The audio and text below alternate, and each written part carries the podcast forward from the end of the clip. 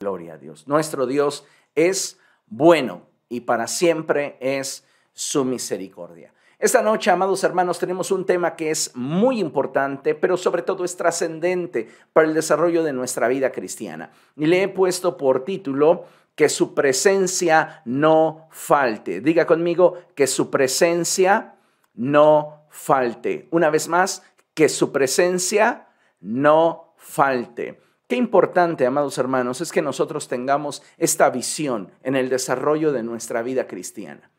Podemos estar sufriendo escasez de lo que usted quiera, económica, laboral, social, hasta emocional, pero que no nos falte la presencia de Dios. Necesitamos día con día enfocarnos en cultivar esa relación con el Espíritu Santo para que su presencia jamás se aleje de nosotros. Que siempre el Espíritu Santo sea nuestro compañero, desarrollemos una amistad con Él y podamos caminar en intimidad, en acuerdo con nuestro Dios.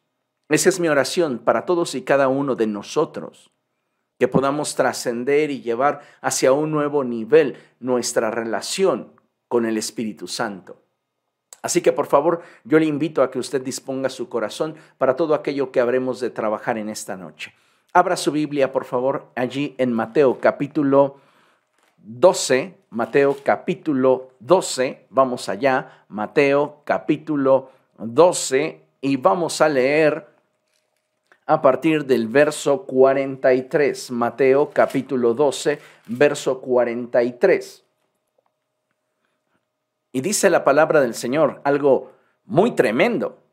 Y ponga muchísima atención. Dice la escritura así, cuando un espíritu maligno sale de una persona, va por lugares áridos, buscando descanso sin encontrarlo. Entonces dice, volveré a la casa de donde salí. Cuando llega, la encuentra desocupada, barrida y arreglada. Tremenda palabra de nuestro Dios. Necesitamos como pueblo del Señor entender que el propósito por el cual Dios nos creó a su imagen y semejanza fue principalmente el de establecer un vínculo de unidad e intimidad con el ser humano. El problema es que el hombre desobedeció y el pecado se introdujo en el género humano y esto nos arrancó literalmente de la presencia de Dios. Y al estar separados de Dios quedamos expuestos, expuestos a Satanás y sus demonios. Ahora, considera algo bien interesante, y es que en este pasaje la escritura nos revela un suceso que muchas veces como cristianos e hijos de Dios ignoramos o somos demasiado ingenuos en su manejo. Y es el hecho de que Satanás y sus demonios constantemente están acechando la vida del creyente. ¿Por qué? Porque Satanás y sus demonios buscan ejercer dominio sobre nuestra vida. Y es que uno de sus múltiples objetivos es el de apartar al creyente de la vida abundante que de Cristo procede. Sí, cuando nosotros venimos a Jesús, cuando nosotros comenzamos a caminar con Dios, comenzamos a alimentarnos de Él. Pero cuando Satanás viene y comienza a distraernos y nosotros cedemos a la distracción, poco a poco comenzamos a alejarnos de Dios. ¿Y sabe qué? Esto provoca que nuestro corazón pierda el gozo y de forma paulatina comencemos a ser indiferentes hacia el Señor. Qué triste es cuando una persona se vuelve indiferente hacia aquella que le ha amado. De la misma manera, usted puede entender cómo es que se siente el corazón de Dios cuando nosotros como hijos suyos, amados y comprados a precio de sangre, nos volvemos indiferentes al sentir de su corazón. Esta porción que leímos, vemos algo muy interesante en ella, algo que no debemos de olvidar y que tampoco en ello debemos de ser ingenuos. Y como ya lo mencioné, y es que Satanás y sus demonios nos acechan constantemente. Pero a veces pensamos que conforme nosotros resistimos, Satanás se da por vencido. Y déjeme decirle que Satanás y sus demonios no se dan fácilmente por vencidos. De hecho, pueden relajar su ataque a tu vida, pero siempre están al acecho, esperando el momento oportuno para atacarte. Por eso el apóstol Pedro empleó expresiones como que Satanás anda como león rugiente en torno a nosotros buscándonos devorar. ¿Qué es lo que hace un león? Un león acecha y espera el momento oportuno, el momento en el cual ve a su víctima, a su presa más vulnerable, y entonces es cuando se lanza con toda fiereza y determinación a destruir. Así es Satanás, así son sus demonios. Y a veces nosotros creemos que porque ya hemos aguantado la prueba, porque ya hemos superado la tentación, porque ya nos autocalificamos y nos pusimos una palomita en determinadas áreas de nuestra vida, ya hemos vencido sobre Satanás y sus demonios. Y la realidad es que no. Si hay áreas en las cuales hemos logrado vencer, gloria a Dios. Pero tenemos que ser sobrios y debemos mantenernos alerta, porque en el momento que menos esperemos, Satanás regresará con todo su poder, con todo su odio, a buscar esclavizarnos. Pero no me crea a mí, crea lo que dice la Escritura. Y acompáñeme por favor a ver lo que dice Lucas capítulo 4. Vamos al Evangelio de Lucas capítulo 4 y vamos a leer, por favor, lo que dice el verso 13, Lucas capítulo 4, verso 13. Y dice la escritura de la siguiente manera. Así que el diablo, habiendo agotado todo recurso de tentación, lo dejó hasta otra oportunidad. Mucha gente piensa que Jesucristo solamente fue tentado esas tres veces en el desierto. Cuando la escritura menciona algo y hace hincapié en algo, no es porque debemos entenderlo como ese algo, como un absoluto literal. Solo Jesús fue tentado tres veces en el desierto. No, la escritura y los escritores de los evangelios mencionan esas tres tentaciones porque cada una de ellas ejemplifica todas las categorías en las cuales somos tentados. El deseo de los ojos, el deseo de la carne y la vanagloria de esta vida. En esas tres formas es que todos somos tentados. Y por eso es que los evangelios mencionan que Jesús fue tentado en esas tres áreas en el desierto. Pero no significa que solamente Jesús durante su vida terrenal fue tentado tres veces. Lo que quiere decir es que esas tres tentaciones englobaban todo el ataque que Satanás fraguó en contra de Jesús. Ahora, la escritura también enfatiza que nuestro Señor Jesucristo fue tentado en todo, mas sin pecado. En este sentido, lo que quiero enfatizar es que Satanás constantemente estuvo tentando al Señor. Y de acuerdo a lo que la palabra del Señor nos enseña en este pasaje de Lucas, nos dice que así que el diablo, habiendo agotado todo recurso de tentación, lo dejó hasta otra oportunidad. Si Satanás actuó de esta manera con nuestro Señor Jesucristo, ¿qué nos hace pensar a nosotros que hemos vencido completa y absolutamente sobre Satanás y sus maquinaciones en nuestra contra? Yo creo que es bien importante que seamos prudentes y que entendamos estamos caminando en un proceso de transformación donde día a día buscamos que Cristo sea manifestado en nuestra vida, pero no somos el producto terminado. Y es por eso que necesitamos velar y orar, estar alertas, sabiendo que nuestro adversario, el diablo, como ya lo mencioné, está rondándonos, buscándonos devorar. Entonces, esta porción de Lucas nos permite comprender de forma más clara qué es lo que al pasaje, qué es lo que el pasaje inicial nos revela. Y es por esto que el creyente debe de mantenerse firme, y dispuesto a invertirse en su relación con el Señor. Diga conmigo, nada debe ser más importante en mi vida que mi relación con Dios. ¿Quiere decirlo una vez más?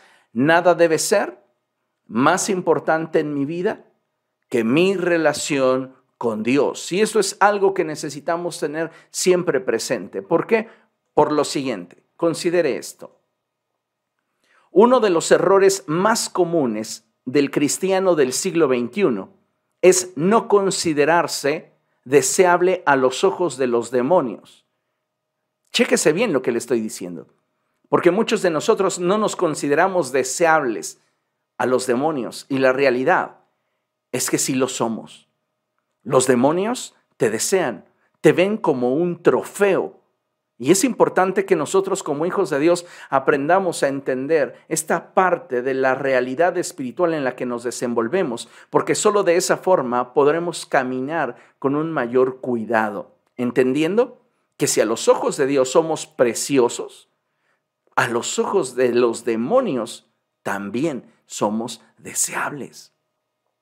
Entonces, uno de los errores más comunes del cristiano del siglo XXI es que no, no es el no considerarse deseable a los ojos de los demonios. Y al pensar de esta forma, mire, ponga mucha atención, y al pensar de esta forma y paralelamente desarrollar una relación con Dios de forma superficial y descuidada, es que poco a poco los lazos del enemigo le rodean y comienzan a alejar de Dios.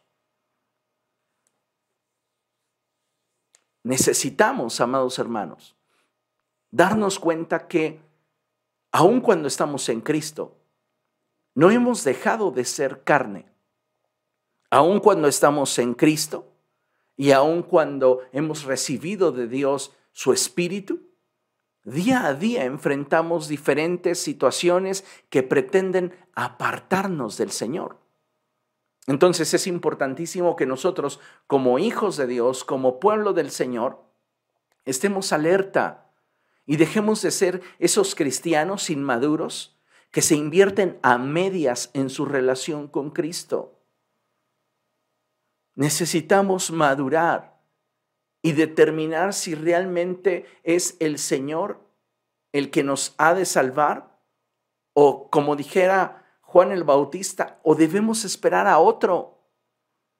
A veces la iglesia se encuentra en una etapa como esa etapa en la cual el profeta Elías confrontó al pueblo de Israel y le dijo, ¿hasta cuándo tu corazón va a claudicar entre dos pensamientos?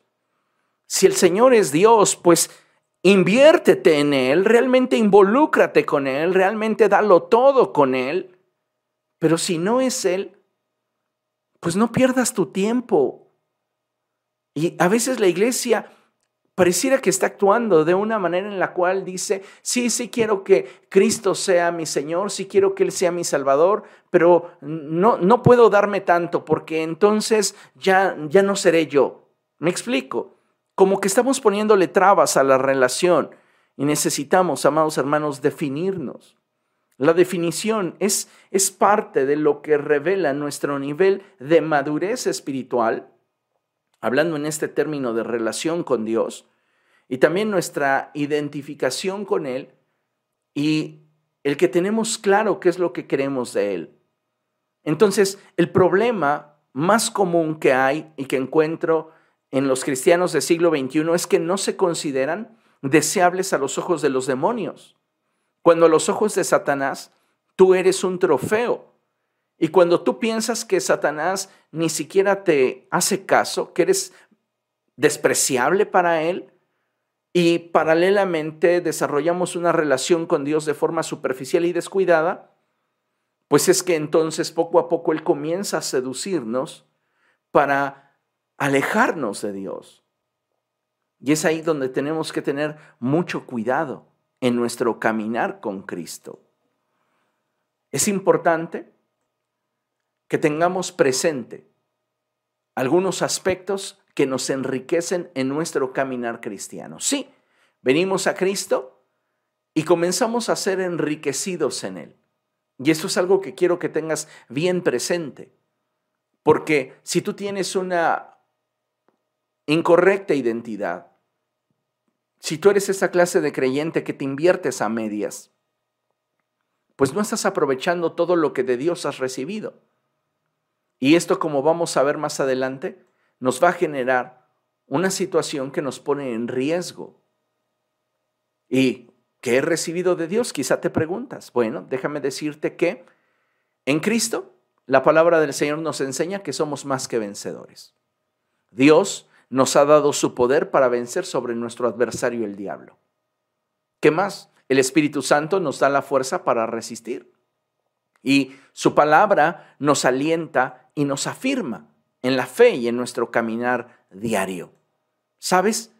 El problema no está en lo que Dios nos ha dado y en lo que Dios ha hecho en nosotros. Como si de repente pareciera que lo que Dios nos ha dado fuera insuficiente y lo que Él ha hecho por nosotros fuera deficiente. Pues ni lo que Dios te ha dado ha sido insuficiente, ni lo que Dios ha hecho en ti ha sido deficiente.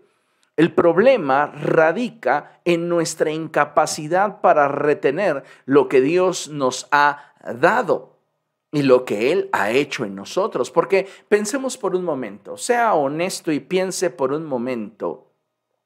Quizá en este momento en el que usted se encuentra, su vida no es perfecta y no somos el producto terminado, pero si hemos caminado con Dios, si hemos tomado la mano del Señor, debemos notar un cambio trascendental en nuestra vida. ¿Dónde estaría usted en este momento si no fuera cristiano? Sabe, yo estoy plenamente convencido de que Dios me rodeó con cuerdas de amor y me salvó en el momento oportuno. Y cada día después de ese día es una nueva oportunidad para mí, para buscarle y para mantenerme unido a Él. ¿Por qué digo esto? Porque estoy seguro que si Dios no me hubiera rescatado en el momento en el que me rescató, yo sé bien dónde estaría. Y no le hablo de estar en los vicios, no le hablo de estar en diferentes situaciones comprometedoras, le puedo asegurar y garantizar que yo ya estaría en el infierno. Estaría perdido eternamente. Pero doy gracias a Dios porque Él tuvo a bien salvarme.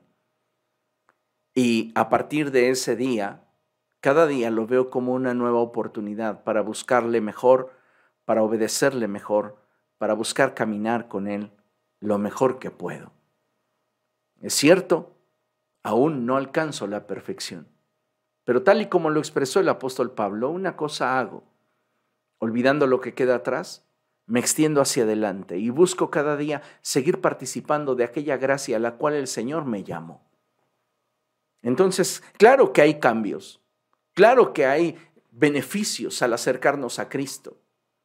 El problema es que muchos de nosotros no estamos reteniendo lo que Dios nos ha dado y, no estamos valorando lo que Dios ha hecho en nuestra vida.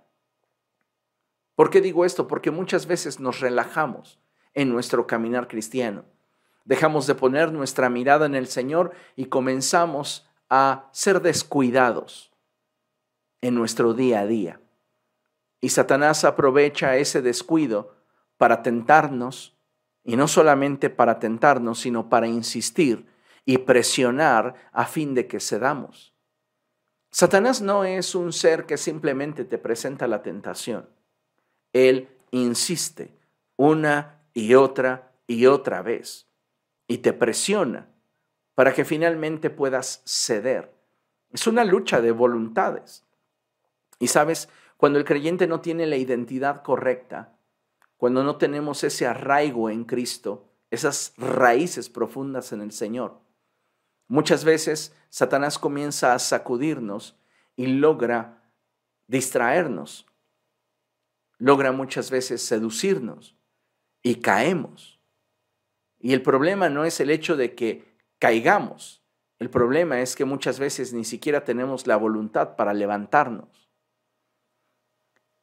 Entonces es importante que entendamos que si queremos retener aquello que Dios nos ha dado y valorar, atesorar, manifestar aquello que Dios ha hecho en nosotros, necesitamos entender que la clave se encuentra en mantener una relación real y verdadera con Cristo.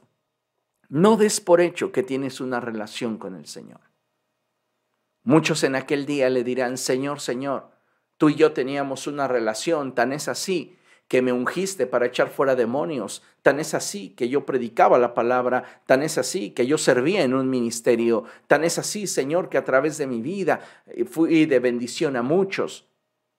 Y el Señor te va a decir, apártate de mí, hacedor de maldad, nunca te conocí. Es triste cuando nosotros como pueblo del Señor damos por hecho que tenemos una relación con Cristo sin siquiera pagar el costo de esa relación. O sea, no nos hemos invertido, no hemos dispuesto nuestra vida, no hemos dispuesto nuestra capacidad para realmente decir, tengo una relación con el Señor porque la inversión ha sido recíproca. Él dio su vida por mí, derramó su sangre en la cruz. Y hoy, en agradecimiento, yo le entrego mi vida. Yo me rindo completamente a su voluntad. No, muchas veces es gracias Señor porque moriste en la cruz, gracias Dios porque derramaste tu sangre por mí y pues, qué padre, me caes bien. Y creemos que eso nos da una relación con Él. Y no, no es así. Una relación que no tiene reciprocidad ni siquiera es un buen negocio. O sea, ni a ese nivel llega. ¿Me explico? Entonces es importante que nosotros aprendamos a valorar aquello que Dios ha hecho en nosotros y a retener aquello que Dios nos ha dado. ¿Y cómo lo vamos a lograr? Manteniendo una relación real y verdadera con Cristo. En Gálatas capítulo 5, verso 1, la escritura dice que Cristo nos libertó para que vivamos en libertad. Por tanto, no nos sometamos nuevamente al yugo de esclavitud. Manténganse libres, es la expresión del apóstol. ¿Cómo puedo mantenerme libre? ¿Cómo puedo no sujetarme? ¿Cómo puedo no someterme? ¿Cómo puedo resistir para no dejarme vencer de lo malo, sino antes bien, con el bien, vencer el mal? Mantén una relación cercana con Cristo. Mantén una relación vigente con Dios. Ahora, entienda esto. Toda la guerra que Satanás realiza en contra del pueblo de Dios se enfoca en robarnos nuestra libertad. ¿Qué es lo que Satanás quiere? Robarte tu libertad. ¿Por qué? Porque te quiere esclavizar. La palabra de Dios dice que Jesucristo vino para deshacer toda obra del diablo. Él vino a proclamar libertad a los cautivos. Y sabes, yo estoy seguro que si tú echaras un vistazo al retrovisor de tu vida, te darías cuenta que a partir de que comenzaste a caminar con Cristo, tu vida comenzó a experimentar nuevos niveles de libertad y gozo. ¿Tú piensas que Satanás te va a dejar así porque sí? ¿Tú crees que Satanás simplemente se va a dar la vuelta y va a decir, ah, pues está bien, ya no, no quieres andar conmigo, pues ok, me voy? No, realmente él tiene una relación tóxica con el creyente porque quiere destruirlo y no te va a dejar tan fácil. Entonces va a buscar la oportunidad de encontrar el lado vulnerable de tu vida para después intentar seducirte y conquistarte. Por eso es importante que mantengamos esa relación tan cercana, tan vigente con Cristo, porque solo a través de esa relación vamos a poder retener lo que Dios nos ha dado y manifestar lo que Dios ha hecho en nuestra vida. Entonces, es bien importante, amados hermanos, que a la luz de estos principios nosotros entendamos lo siguiente. Y mire, por favor, tal vez esta fotografía le pueda eh, resultar familiar. Espero que no sea su habitación o la habitación de alguno de sus hijos, pero vea esa habitación y vea el caos y el desorden que hay en ella. Tremendo, ¿verdad? Leamos lo que dice nuestra imagen en la parte superior. Y dice, los demonios son agentes de caos y desorden. Su mayor satisfacción ronda en torno a una vida que se degrada a causa de su yugo de esclavitud. ¿Se acuerda usted que cuando el Señor Jesucristo fue y liberó al endemoniado Gadareno, los demonios que estaban en el Gadareno le dijeron, que los, les diera permiso de entrar a un hato de cerdos? ¿Qué sucedió con ese hato de cerdos? Bueno, la escritura dice que estos comenzaron a despeñarse. Y es lo que Satanás hace con la vida de todo aquel que esclaviza. Lo destruye. Ahora te pregunto, sin que me respondas, ¿Qué es aquello que te ha sometido? ¿Qué pasión es la que te tiene subyugado? ¿Sabes? Satanás no quiere entretenerse contigo, quiere destruirte. quiere matarte. El Señor Jesucristo lo describió como un asesino desde el principio. ¿Y qué es lo que los demonios disfrutan? Provocar en tu vida caos y desorden. Cuando tu vida es semejante a esta habitación, donde las cosas están fuera de su lugar, donde las cosas están fuera de control, donde diferentes pasiones te han subyugado, donde tienes adicciones, donde tienes áreas de tu vida que están fuera de control, ahí los demonios comienzan a establecer su dominio, su gobierno. Y no creas que se van a simplemente limitar o conformar con esclavizarte. Ellos desean llevarte hacia un mayor nivel de degradación. Y mientras más puedan degradar tu vida, para ellos será una mayor señal de éxito. Y por eso es importante que nosotros tengamos claro que debemos de mantenernos unidos a Cristo. Porque mira, nuestra vida va a reflejar en algún momento aquello a lo cual nos estamos conectando, aquello de lo cual nos estamos alimentando. Si nosotros estamos comenzando a hacer amistad con personas que son incorrectas para nosotros, en algún momento va a ser evidente que esas relaciones comenzaron a afectar nuestra vida. La Biblia lo dice de esta manera, que las malas compañías corrompen las buenas costumbres. La escritura en Proverbios también enfatiza de esta manera y lo dice así, el que con sabios se junta, sabio será, el que con necios se junta saldrá mal parado. En otras palabras, el que con necios se junta va a llevar sobre de sí la consecuencia de aquellas relaciones que priorizó. Y es triste cuando un creyente prioriza todo aquello que está en su contra y descuida aquello que está a favor. ¿Y qué es aquello que tenemos a favor? Pues principalmente Dios. A veces estamos tan ocupados en nuestra vida secular que descuidamos de forma muy seria nuestra vida espiritual. Y entonces, al tener este distractor en nuestra vida, Satanás comienza a entretejer nuestra destrucción, comienza a maquinar nuestra caída. Y entonces comenzamos a ser permisivos y un poco de desorden en esta área y un poco de desorden en esta otra área y un poco más de desorden en aquella área. Y finalmente nuestra vida es un caos. Entonces, escucha bien lo que te voy a comunicar. ¿Por qué? Porque es importante. A mayor desorden en una vida, mayor influencia espiritual demoníaca.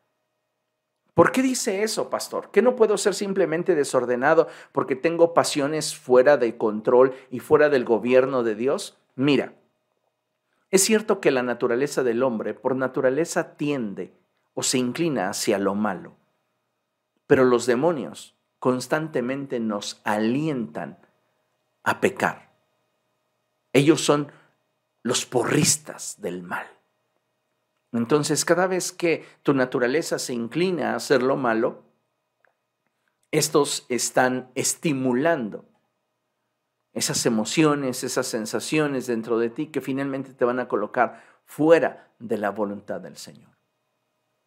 Entonces, si en tu vida estás detectando que hay varias áreas en las cuales hay desorden, ten cuidado, porque es muy probable que Satanás comienza a acercarte, acercarte, acercarte, y cada vez va cerrando más esa influencia sobre tu vida para finalmente destruirte. Jamás debemos de olvidar las palabras del Señor Jesucristo cuando Él expresó la naturaleza de Satanás. Y Él dijo que Satanás no viene sino para robar, matar y destruir. Y sus demonios, como lo mencioné en la lámina, son agentes de caos y desorden. Entonces es bien importante que tengamos presente esto. Necesitamos comprender que Satanás siempre estará enfocado en destruirnos. Él no viene simplemente a provocarte un raspón. Él quiere que tu caída sea tan estrepitosa que te cueste la vida. Así que por eso necesitamos ser sobrios y velar. Señor Jesucristo dijo, Satanás no viene sino para robar, matar y destruir. Pero el Evangelio son buenas noticias. También Él dijo, pero yo he venido para que ustedes tengan vida y vida en abundancia. Así que vea el contraste. ¿Dónde le gustaría a usted vivir? A ver, se lo voy a mostrar. ¿Le gustaría a usted permanecer en una habitación así? ¿Así le gustaría que se viera su vida? ¿Así le gustaría a usted que eh, fuera su mente, su corazón, su espíritu? ¿O cómo le gustaría a usted que fuera su vida? ¿O qué tal de esta forma? ¿No le gustaría que así fuera su vida? ¿Su mente? ¿Su corazón? Yo estoy seguro que sí le gustaría, pero ¿sabe? Esto implica el que nosotros mantengamos una relación con Cristo, porque cuando Cristo viene a nuestra vida, Él comienza a obrar. Es como en la creación. En la creación dice la escritura allí en Génesis 1.1, en el principio creó Dios los cielos y la tierra. Hermoso. De Génesis 1.1 a Génesis 1.2 pasaron millones de años, hablando en términos humanos.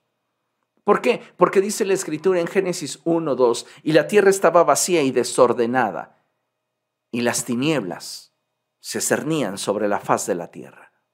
Tremendo. Dios en todo lo que hace plasma su naturaleza. Y cuando Él creó los cielos y la tierra, Dios los creó perfectos. Es como un pintor que hace su obra maestra y coloca su firma, porque esa pintura refleja lo que hace. Sabes, en todo lo que hacemos reflejamos lo que somos. Y esto es muy interesante, porque cuando nosotros estamos conectados con Dios, su obra comienza a ser evidente en nuestra vida diaria. Entonces, lo que la Biblia nos enseña en Génesis 1.1 es que en el principio, cuando Dios creó los cielos y la tierra, plasmó su naturaleza. Pero en el verso 2 Ahí hay un espacio que la Biblia nos revela posteriormente en Apocalipsis cuando nos narra la rebelión de Satanás y cómo el Señor Jesucristo describe en los evangelios que él vio caer a Satanás como un rayo. Y esto es interesantísimo. ¿Sabes por qué? Porque Satanás descendió a la tierra con muchísimo odio y sus demonios comenzaron a plasmar su naturaleza en todo lo que había. Entonces acabaron con todo. Me llama mucho la atención el hecho de que la escritura mencione que la tierra era un caos total. La Reina Valera es un poco más amplia y dice que la tierra estaba vacía y desordenada. Si tú entras a una habitación que está vacía, no puede estar desordenada. Entonces la aplicación de la palabra va hacia algo mucho más profundo y quiere decir que no había nada que reflejara la gloria de Dios, porque había seres vivientes, había seres vivos que reflejaban la gloria de Dios. Recuerde lo que el salmista expresa y el salmista dice que la gloria de Dios es reflejada en todas las cosas que Él ha creado. Los cielos cuentan la gloria de Dios. Pablo expresa que las cosas invisibles de Dios, a decir su eterno poder y deidad, se hacen claramente evidentes a través de todo lo creado. Entonces Dios plasmó su naturaleza, plasmó su carácter en lo que creó en la primer creación, la creación preadánica, y una vez que Satanás fue lanzado con violencia a la tierra, él comenzó a plasmar su naturaleza en ese mundo que Dios había creado. Ahora, Dios no le iba a dejar a Satanás un mundo para él. ¿Sabe que en la escritura Satanás es descrito como el príncipe de este mundo? Bueno, déjeme explicárselo. El punto es que cuando Él fue arrojado a la tierra, Él se sintió el Señor y dueño de este mundo. Y por esa razón es que Dios, para humillarlo, creó al hombre. Y Dios creó al hombre y lo puso como corona de toda la creación. Y por eso el odio de Satanás para el ser humano es muy grande. Porque Satanás no pudo reinar en el cielo y tampoco puede reinar en la tierra. Porque sabemos que Dios estableció al hombre como la cima de la creación. Y en Cristo nosotros tenemos esa capacidad y esa gracia para ejercer gobierno y dominio. Alabado sea el nombre del Señor. Entonces vemos cómo los demonios y Dios plasman aquello sobre lo cual dominan, aquello sobre lo cual gobiernan.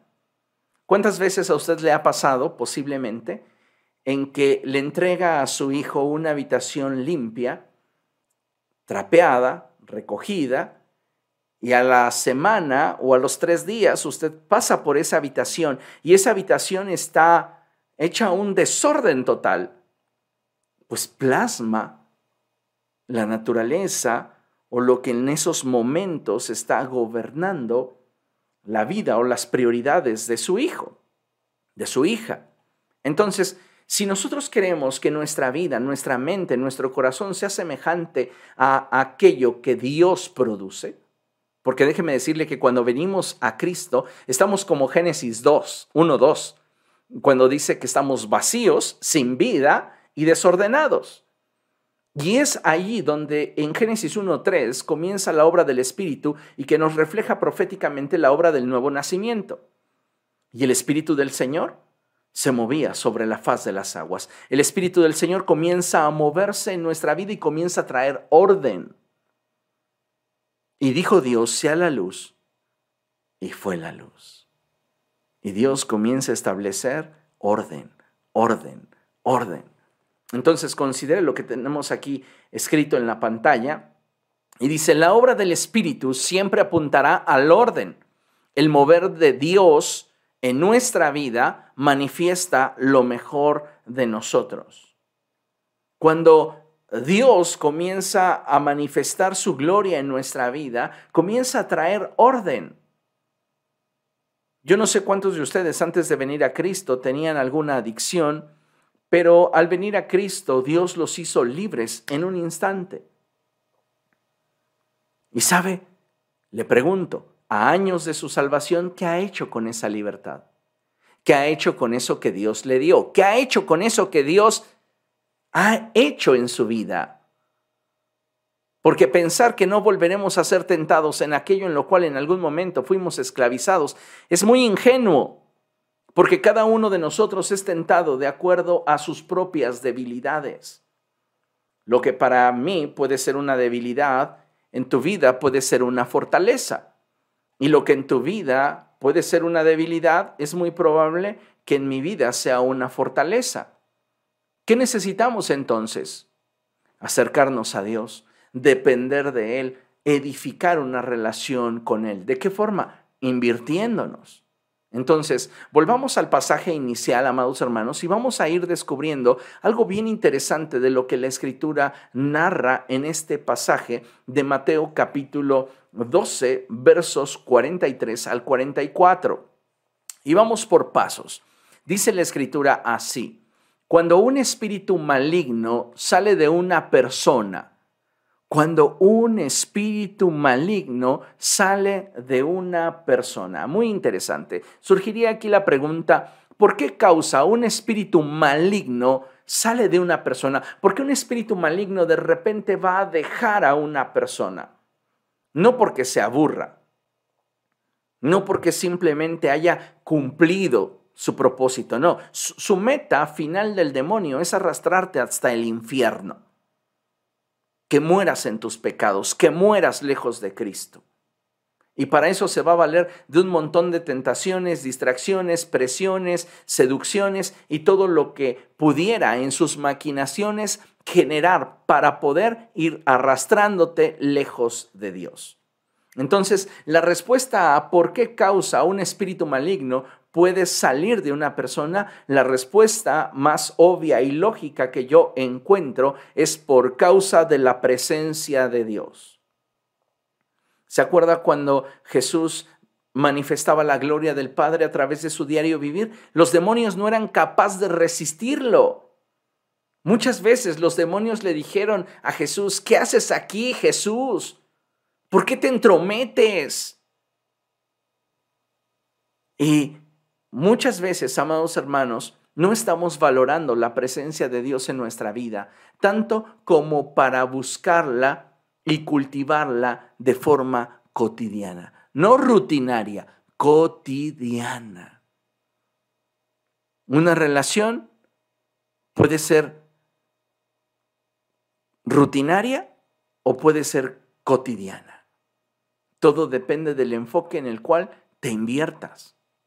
Pero bueno, lo que quiero mencionar es que a mayor cercanía con Dios, a mayor sometimiento y obediencia a Dios y su palabra, hay menos espacio y capacidad para que un demonio pueda ejercer dominio en tu vida. No puede coexistir, no puede, no puede, perdón, no puede cohabitar el cuerpo de una persona, el Espíritu Santo y un demonio. Entonces, en la medida que nosotros le damos espacio a la presencia de Dios en nuestra vida, le impedimos a los espíritus inmundos ejercer dominio sobre nuestra vida. Así que venimos a Dios, atravesamos por un proceso de transformación. Él nos transforma, nos liberta, nos perfecciona, y mientras todo ese proceso se da, el espíritu inmundo, ¿qué dice la escritura que hace? Dice la palabra de Dios, ponga mucha atención aquí, dice que anda por lugares áridos, buscando descanso sin encontrarlo. Entonces esto es muy interesante. ¿Por qué? Porque Satanás sabe que ha sido limitado por causa de la gloria de Dios en la vida de una persona y que no puede ejercer su dominio sobre esa vida porque esa persona está conectada a Dios, obedece la palabra y busca día a día alimentar su relación con Cristo. Entonces esa relación con el Señor hace que el demonio pierda su capacidad momentánea, temporal, de poder ejercer dominio sobre ese creyente. Mientras estés conectado a Cristo, Satanás no tiene poder sobre de ti. El punto es que éste anda por lugares áridos buscando descanso sin encontrarlo. Y ahí no termina la cosa. Fíjese lo que dice. Entonces dice, la escritura nos revela el diálogo de un demonio consigo mismo. Si usted piensa que está loco porque habla con usted solo, pues no, mire que eso es parte de eh, lo que podemos hacer en algunas ocasiones, que necesitamos un consejo sabio, pues hablo conmigo mismo, ¿verdad? Y me, me cuento, me respondo y, y de esa manera me bendigo. Pero también los demonios hablan con ellos mismos. Entonces el espíritu se dijo a sí mismo, ¿qué haces aquí? ¿Qué haces aquí eh, en este desierto buscando descanso sin encontrarlo? No, no, no, no, no, no, no. Vuelve a la casa de donde saliste. Y entonces, oh, genial, una idea brillante. Volveré a la casa de donde salí. Me gusta mucho la traducción de la Reina Valera versión 60 para este pasaje, porque la Reina Valera enfatiza algo que es bien interesante y dice, volveré a mi casa de donde salí a mi casa. Es decir, los demonios que te dominaban antes de venir a Cristo, ahora tú en Cristo y conectado a Cristo, han perdido su poder sobre tu vida, pero no por eso dejan de considerarte suyo. Tienen una relación tóxica contigo. Esa es la realidad. Y entonces dicen, voy a volver. Y me voy a volver a aparecer y voy a ver cómo está. Y fíjese qué tremendo, porque viene el espíritu inmundo y de acuerdo a lo que nos enseña la escritura, comienza a acecharnos nuevamente. Entonces dice, volveré a la casa de donde salí. Cuando llega, está ahí agazapado, observando, midiendo la situación. ¿Y qué encuentra?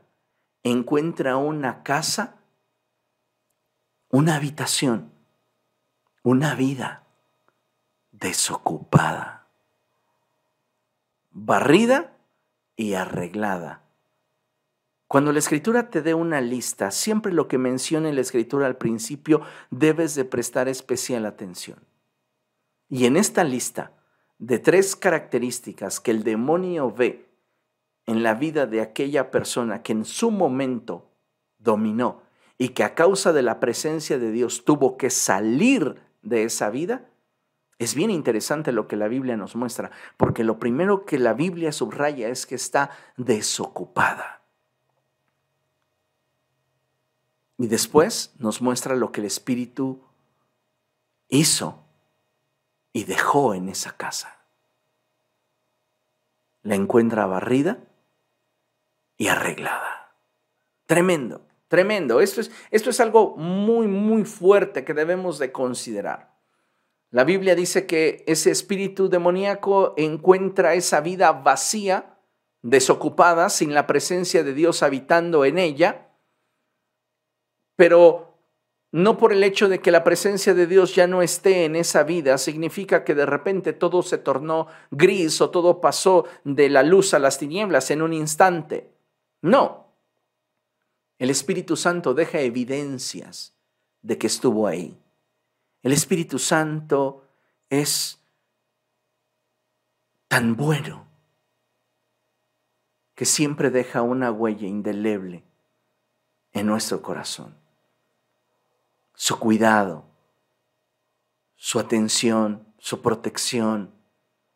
Y dice, dice la palabra de Dios que cuando el espíritu inmundo llega a esa vida que ya no pudo gobernar porque en algún momento esa persona dijo, yo quiero seguir a Cristo, yo quiero obedecerle. Y Dios comenzó a hacer cambios en su vida, pero esa persona se relajó en su caminar, abandonó esa relación con Cristo y los demonios que antes le habían gobernado comenzaron a volver a rondarle. Y vieron que había evidencias de que alguien diferente a ellos había estado en ese lugar, porque la casa estaba barrida y adornada, pero no había nadie en su interior. No estaba el Espíritu Santo. Y sabes, cuando el Espíritu Santo ya no está, cuando no tenemos una relación vigente con Cristo, nuestra vida queda expuesta. Y quedamos expuestos a tentaciones y yugos que considerábamos superados, pero que de repente empiezan a tomar más fuerza sobre nuestra vida. Por eso es que te decía, no porque en el pasado hayas vencido en el área sexual, significa que nunca vas a volver a ser tentado en el área sexual. No porque en el pasado hayas vencido sobre algún tipo de vicio o adicción, significa que nunca jamás volverás a ser tentado en esa área de tu vida. Y algo que nos puede presentar esa señal de alarma es aquello que en nuestro corazón comienza a manifestarse y que debería ser como esa señal que nos indica que ya no estamos teniendo una relación vigente con el Señor. Y esto tiene que ver con el deseo de hacer aquello que sé que no me edifica. ¿Cuántos cristianos que en su momento llevaron a la cruz sus pasiones y sus deseos, hoy intentan descolgarlos de la cruz? Y entonces se preguntan, ¿por qué de repente comienzo a desear hacer aquello que sé que no me edifica? ¿Por qué de repente mi mente se extravía en pensamientos que me lastiman y comienzo a recordar cosas que me hacen sentir mal? Estás bajo ataque. Satanás te está oprimiendo, tal vez con recuerdos de lo que fue tu infancia, tu adolescencia o alguna mala experiencia durante tu juventud. El punto es llevar tus emociones al, al nivel o al lugar donde Satanás quiere para comenzar a destruirte. ¿Por qué nuestro corazón de repente se endurece para las cosas de Dios? Mira, Dios ha sido tan bueno con nosotros que de pura gratitud deberíamos de ser siempre los más dispuestos y los más disponibles para servirle. Pero ¿qué pasa? Como perdemos nuestra relación con Él, ya todo nos molesta, ya todo nos incomoda. Es como esa relación que está desgastada y de repente pues eh, el esposo pide que se le haga algo de comer y pues tal vez sí se le concede, pero ya no con la alegría de un principio. Ya pesa planchar una camisa o ya pesa el, dar el gasto, ¿verdad? El esposo dice, ay, ¿yo por qué voy a dar este dinero? ¿Por qué? Porque se ha roto, se ha perdido la conexión. Entonces, es importante que nosotros entendamos que si queremos mantener nuestra casa ordenada, nuestra vida ordenada debe de estar ocupada. Por eso el título de la conferencia es que su presencia no falte, que no nos haga falta su presencia, que cada día estemos buscando más de Él. Muchas veces todo lo que estamos enfrentando se da porque hemos perdido nuestra comunión con Dios. Nos hemos olvidado de que el Espíritu Santo nos anhela celosamente. Y cuando comenzamos a darle lugar a nuestros deseos, influenciados y animados por Satanás, lo contristamos. Y poco a poco, escucha bien, lo alejamos de nosotros. A veces llegamos a pensar lo siguiente, ¿verdad? Y decimos, bueno, cada vez que yo peco, el Espíritu Santo se aparta de mí. No, el Espíritu Santo no se aparta de ti. Él, él ha hecho un compromiso contigo. Y Él no va a faltar a su compromiso. Cada vez que pecamos, lo contristamos y somos nosotros quienes nos alejamos de Él. Somos nosotros quienes nos apartamos. Somos nosotros quienes lo empujamos fuera de nuestra vida. Y por esa razón es que necesitamos volvernos al Señor de todo corazón y buscarle con una mayor determinación. Ahora, esto no es lo peor, que regrese este demonio, ve la casa vacía y dice, ah, me voy a meter, voy a volverle a invadir. ¿Sabes qué? Va por refuerzos. Vamos a ver lo que dice Mateo capítulo 12, verso 45. Ve allá rápidamente, porque ahí no termina la historia. Si nos vamos a enfrentar solo a los demonios del pasado, pues imagínate, ya más o menos los conocemos, pero la realidad es que piden refuerzos y van por demonios peores que ellos. Y fíjate lo que le enseña la escritura, Mateo capítulo 12, verso 45, y dice la escritura así. Lo leo desde el 44 para que tengas bien claro cuál es el contexto de esta porción. Y dice así, entonces dice, volveré a la casa de donde salí. Cuando llega la encuentra desocupada, barrida y arreglada. Luego va y trae a otros siete espíritus más malvados que él y entran a vivir ahí. Entonces si antes te dominaba determinada cosa en tu vida, cuando estás bajo ataque demoníaco, y tú no tienes una relación con Jesús, el nivel de intensidad en la degradación y en la prueba se va a amplificar de forma exponencial. Así que el estado primero de aquella persona resulta peor. Perdón, así que el estado postrero de aquella persona resulta peor que el primero. Así le pasará también a esta generación malvada. ¡Wow! Tremenda cosa. Y a veces no consideramos el hecho de que necesitamos trabajar en nuestra relación con el Señor. Usted y yo necesitamos trabajar en nuestra relación con Cristo. ¿Cómo puedo, pastor, trabajar en mi relación con Cristo? Bueno, ya usted lo sabe y lo he escuchado un montón de veces, pero mire, le amo tanto que se lo repito. Mire, vamos, y dice, trabajemos en nuestra relación, trabajemos en la relación con el Señor. Y aquí hay solo cuatro cosas que te voy a presentar y que son bien necesarias para que nosotros podamos trabajar en esa relación con Dios. Y la primera, necesitamos reconocer nuestros errores, fallas y pecados y volvernos a Dios. Tienes que arrepentirte de tus pecados y volverte a Dios. Vamos a ver lo que dice Santiago capítulo 4.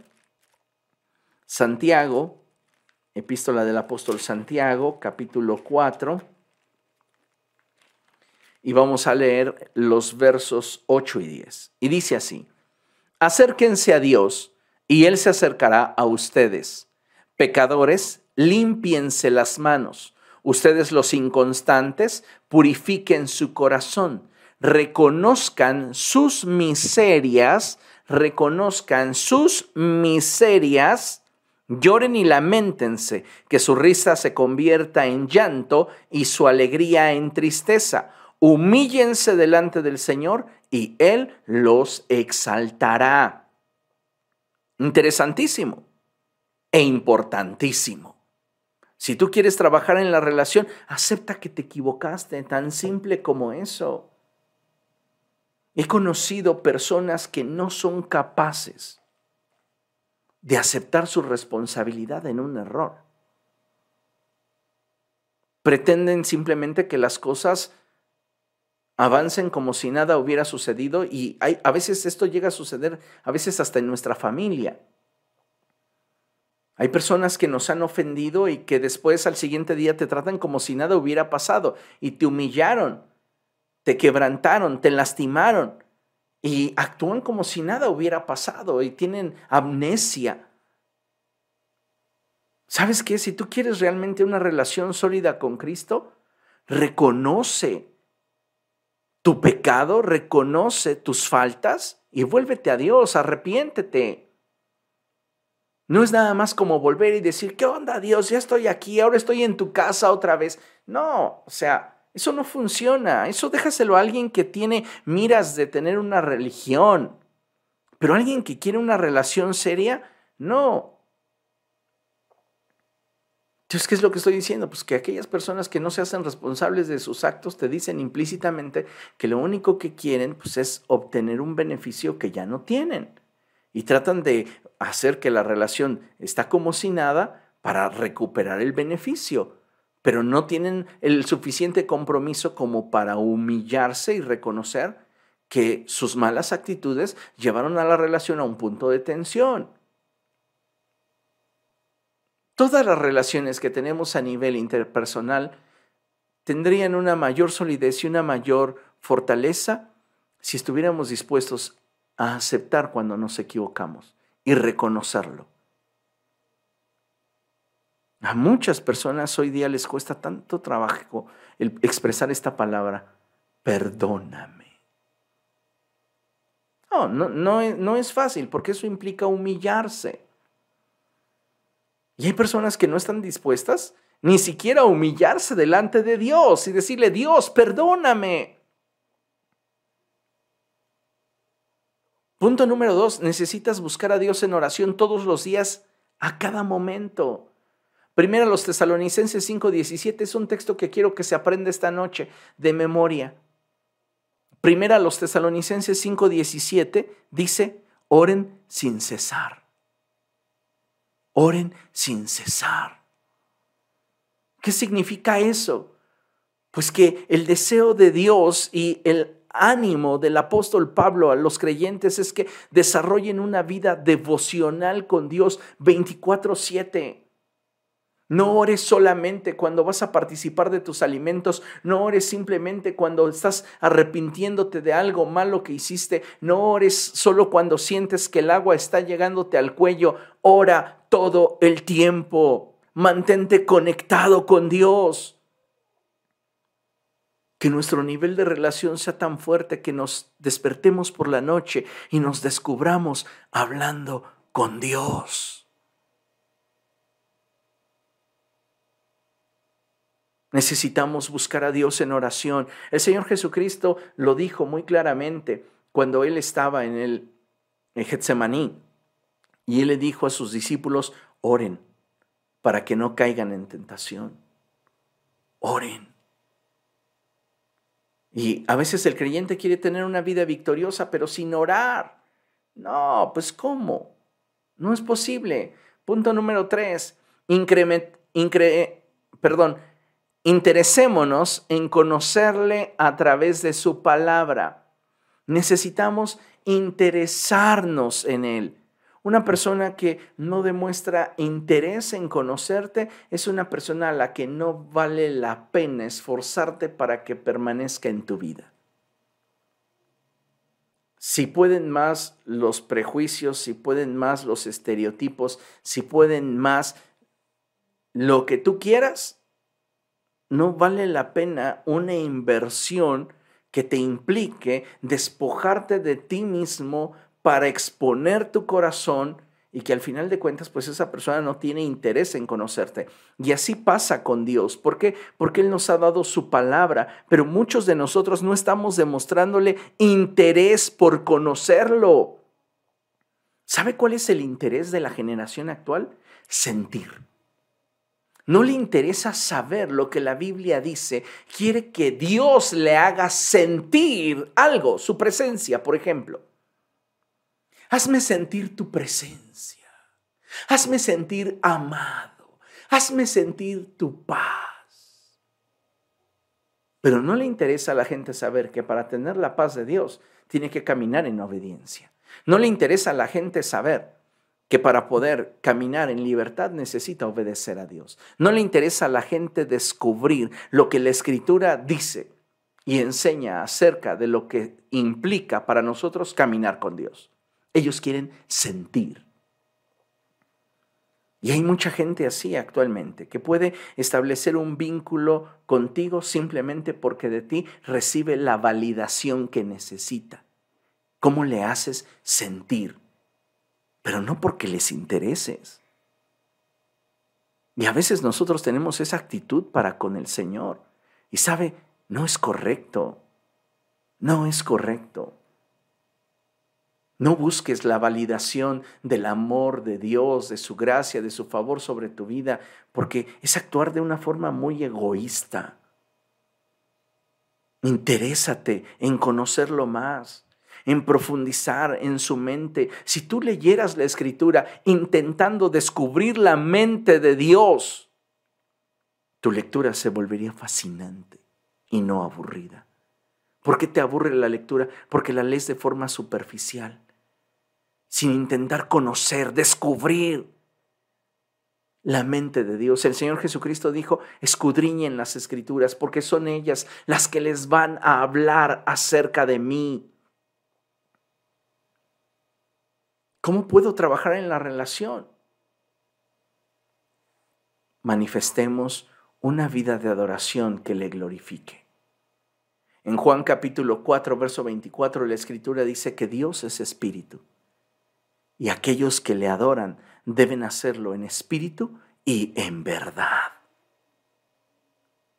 Una relación íntima no es cantar cantos. ¿Quién te dijo que adorar a Dios es cantar cantos? ¿Quién te dijo a ti que adorar a Dios es levantar tus manos y derramar tus lágrimas? El profeta Joel dice, rásguense el corazón y no los vestidos. ¿Qué está diciendo? Tengan una experiencia íntima con Dios y no algo meramente superficial. Muchos creyentes hoy día están buscando la validación del amor de Dios en sus vidas pero no se interesan en aquel que les ama. Y eso es egoísmo, egoísmo puro que no debería de estar presente en nosotros. Tenemos que cambiar nuestra actitud. Piense por un momento, ¿qué áreas de su vida están desordenadas? ¿Qué áreas de su vida necesitan el gobierno de Dios? ¿Qué áreas de su vida, amado hermano, requieren de que el orden del Espíritu Santo se establezca en usted? Estoy seguro que todos tenemos áreas que corregir. Pero el problema es que muchos de nosotros no tenemos la voluntad para hacerlo. Y sin darnos cuenta, poco a poco, Satanás comienza a ganar terreno en nuestra vida. Porque cuando venimos a Cristo fuimos sinceros, fuimos honestos.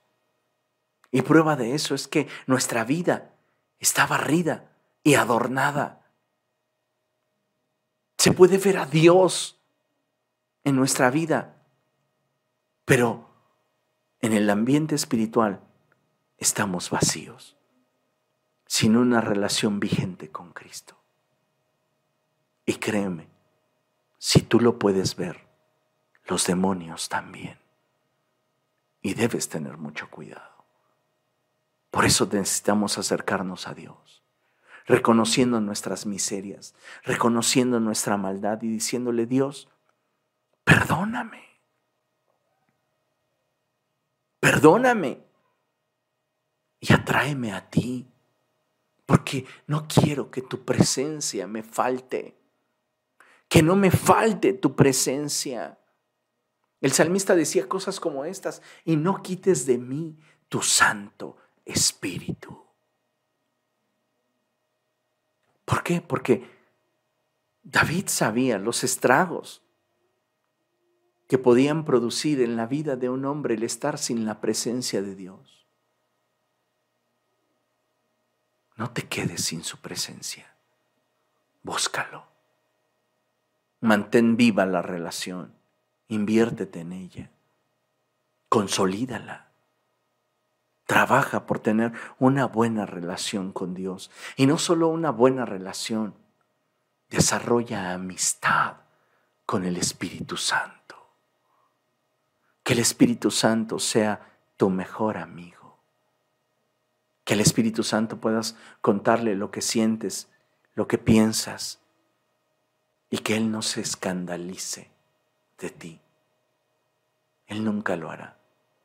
Él tampoco se va a avergonzar de ti. Él tampoco te va a menospreciar. Te va a fortalecer, te va a libertar, te va a ayudar. Él es el Paracletos que Jesús envió. Él dijo, les conviene que yo me vaya, porque si no me voy el consolador no vendrá, pero si me voy, se los voy a enviar. Él es aquel que camina a tu lado cuando tú no puedes andar. Necesitamos intimar y amistarnos con Él. Desarrolla una amistad con el Espíritu Santo. Créeme, será la mejor amistad que puedas tener en tu vida. Para concluir, Salmos 89, versos 15 y 17. Este es un salmo muy hermoso y quiero que leamos juntos esta porción de la escritura y podamos disfrutar, realmente degustar cada palabra que Dios nos da a través de su escritura. Y fíjese bien, ponga atención, dice así, dichosos los que saben aclamarte, Señor, y caminan a la luz de tu presencia. Dichosos los que saben adorarte, dichosos los que saben intimar contigo, dichosos los que saben amarte y caminan en obediencia a ti, sujetando sus vidas a ti. Los que todo el día se alegran en tu nombre y se regocijan en tu justicia, porque tú eres su gloria, porque tú eres su gloria y su poder. Por tu buena voluntad aumentas nuestra fuerza. Hermoso. Así es Dios con nosotros. Y amados hermanos, en la medida que conozcamos mejor al Espíritu Santo, en esa medida vamos a poder nosotros entender cuán ancho, cuán alto, cuán profundo y largo es el amor de Dios por nosotros. Así que yo le animo a que su presencia no falte, que le falte todo, menos su presencia. Que su presencia no falte. Búsquelo sinceramente. Arrepiéntase si tiene que arrepentirse. Tenga encuentros con Dios cotidianos. No espere los momentos de crisis para buscarle. Tenga encuentros con Él cotidianos. Desarrolle un hábito por la oración, que donde quiera que usted esté, esté orando a Dios, esté conectado con Dios, créame, lo va a disfrutar. Es mucho mejor que un WhatsApp. Es mucho mejor que una publicación de Facebook. Estar conectado con el Espíritu Santo, sabiendo que Él está escudriñando tu corazón, tu mente y pesando tus intenciones. Es hermoso. No deje de conocerle a través de su palabra. Interésese. Interésese. Si quiere que esa relación perdure, interésese. Necesitamos interesarnos y adorar, adorar, adorar. Amén. Vamos a hacerlo. Yo le animo a que lo haga. Deje que Dios cumpla su propósito en usted. Vamos a orar. Padre, en el nombre de Jesús te damos gracias por tu bondad, por tu amor, por tu fidelidad. Te damos gracias por la palabra que has hablado a nosotros en esta noche, palabra con la cual nos has infundido aliento, palabra que nos hace ver la importancia que tiene el mantener nuestra vida ocupada por tu presencia. Perdónanos, Señor, por todas aquellas veces en las cuales te hemos contristado y ayúdanos a ser fieles a ti, de tal manera que nos mantengamos firmes en tu propósito y en tu voluntad. Yo te suplico, Padre eterno, que tú despiertes nuestro espíritu a ti y que vuelvas nuestro corazón al tuyo, tal y como lo expresa tu palabra. Vuélvenos a ti y nos volveremos. Señor, trata con cada área en el corazón de cada uno de nosotros Síguenos guiando a toda verdad y sigue provocando en nuestra vida convicción para que podamos resistir el mal y a través del bien vencerlo. Permítenos, Señor, manifestar en nuestra vida aquello que nos has dado y aquello que has hecho en nosotros, reteniendo tu obra hasta el día de tu venida. Te damos gracias, Padre, porque eres bueno en el nombre de Jesús. Amén y amén. Aleluya. Dios es bueno y su misericordia es para siempre, amados hermanos.